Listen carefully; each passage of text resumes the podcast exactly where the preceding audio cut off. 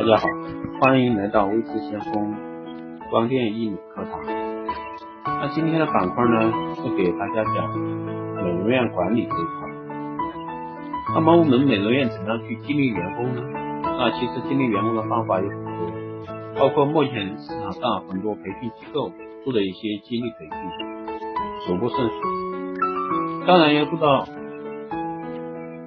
行之有效，那还是需要靠后期美容院员工和老板一起全体共同努力，才能做到一个长效激励的方式方法。那么我首先来说几个激励方法。第一个信任激励法。那一个社会的运行必须以人与人的基本信任做润滑剂，不然社会就无法正常有序的运转。那信任是加速人体自信力爆发的一个催化剂，自信比努力对于成才讲更为重要。信任激励是一种基本激励方式，干群之间、上下级之间的相互理解和信任是一种强大的精神力量，它有助于单位与人与人之间的和谐共振，有助于单位团队精神和凝聚力的形成。领导干部对群众信任体现在相信群众、依靠群众、发扬群众的主人翁精神上。那对下属的信任则体现在平等待遇、尊重下属的劳动、职权和意见上。这种信任体现在用人不疑、疑人不用上，而且还表现在放手。那像刘备的三顾茅庐内省诸葛亮，显出一个层次。那微生从简如流。得益于常态中的一个性质，这都充分体现了对人才充分信任上。只有在信任基础之上放手使用，才能最大限度的发挥人才的主观动能和创造性，有时甚至还可超水平的发挥，取得自己都不敢相信的一个成绩。那说到这儿呢，那像我接触的很多美容机构，包括一些整形机构，整个美容行业这一块。那其实很多大部分的一个机构是做不到对于自己下属的一个信任的。其实像特别是做光电仪器设备的这一块，那很多美容院呢，老板是不愿意让员工去学习这方面技术的。那其实就等于一个字信，也就是说没有做到信服。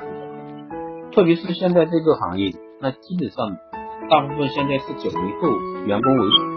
那么九零后需要的是？不再仅仅是一个强制，更多的是给予尊重、信任、放权，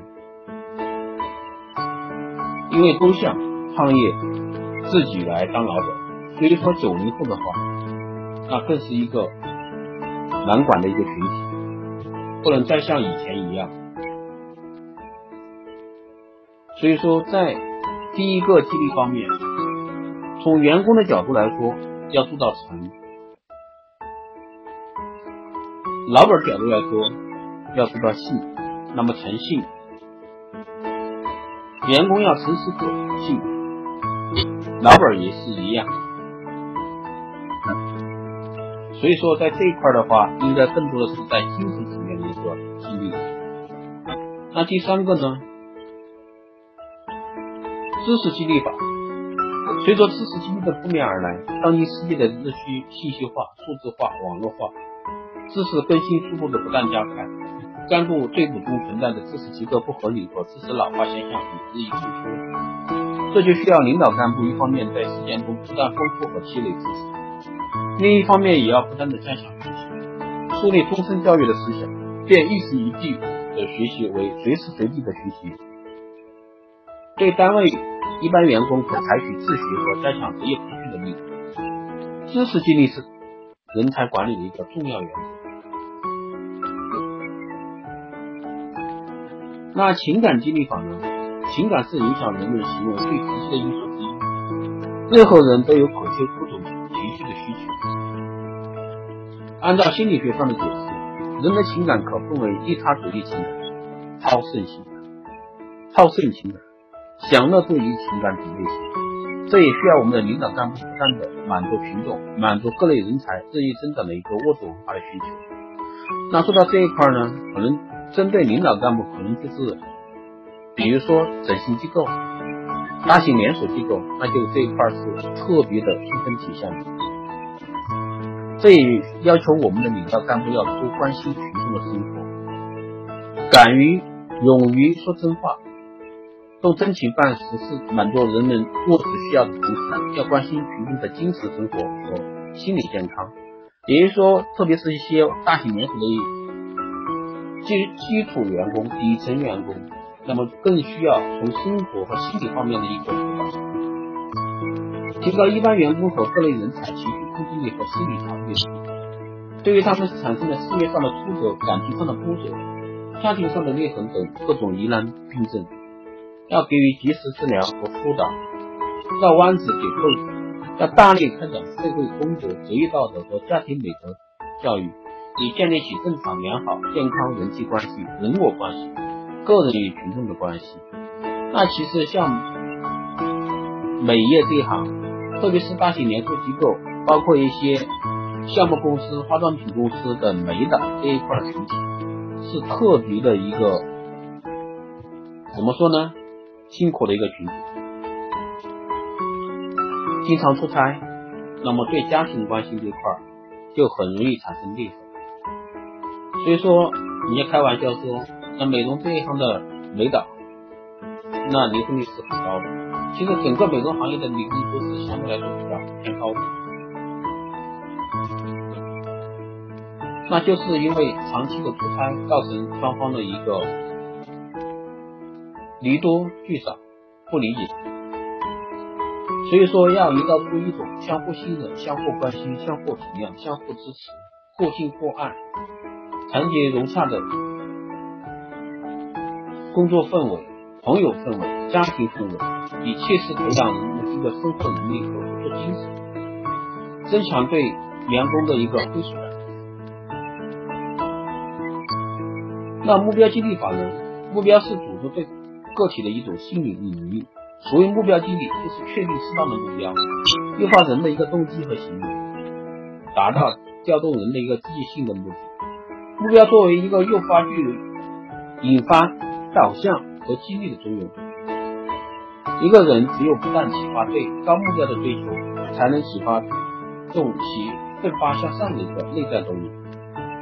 正如一位哲人所说：“目标和起点之间隔着坎坷。”和精致，理想与现实的矛盾，只能用奋斗去统一；困难就是弱者望而却步，却是强者更加斗志昂然。远大目标不会像黄莺一样唱歌，向着我们飞来，却要像雄鹰一样勇猛的向它飞去。只有不懈的奋斗，才可以飞到光辉的顶峰。在目标激励过程中，要正确处理大目标与小目标、个体目标与。目标、群众目标、理想与现实、原则性与灵活性的一个关系，在目标考核和评价上，要按照责任情业绩标准对人才进行全面综合考核，定性、定量、定级做到刚性规范，奖罚分明。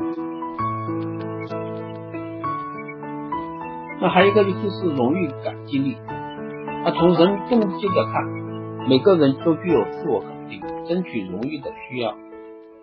对于一些工作表现比较突出、具有代表性的先进人，给予必要的精神奖励，都是很好的一个精神激励方法。对各级各类人才来说，激励还是要以精神激励为主，因为这可以体现人对对人的一个尊重需要。在荣誉激励中，还要注重对集体的鼓励，以培养大家的一个集体荣誉感和团队精神。当然，我们在荣誉的激励上存在着评奖过滥过多、反激励现象，如平庸中以职位论级法，以钱画蛋女士优先、老同志优先、体弱病残优先，都是评奖的公正性得到践踏，使荣誉的含金量大大降低，使典型的榜样示范作用大打折扣。所以说，我们在做奖励的时候。切忌漫天撒网，流于形式。要树立评奖权威性，严格评奖的过程，加强监督。这一点特别适合大型连锁机构。行为经济，人的情感总是受行为的行动的支配，而人的激励又将反过来支配人的行动。我们所说的行为激励，就是以目标对象具有情感的行为来激励他人，从而达到牵动人的一个积极性的目的。我们常讲榜样的力量是无穷的，就是典型人的一个行为能激励人，激发人的一个情感，引发人的一个内内心深处的一个内心。产生共鸣，从而起得强烈的示范作用，就像一面旗帜，引导人们的行动。他作为连锁店的管理人才、领导干，他们的行为激励作用也是很大。做人们常说的“群众看党员，党员看干部”。那爱因斯坦曾明确的告诉人们，在人才教育过程中，教育者本人就是主要的教育因素。作为单位一名美容院领导干部，能处处身先士卒。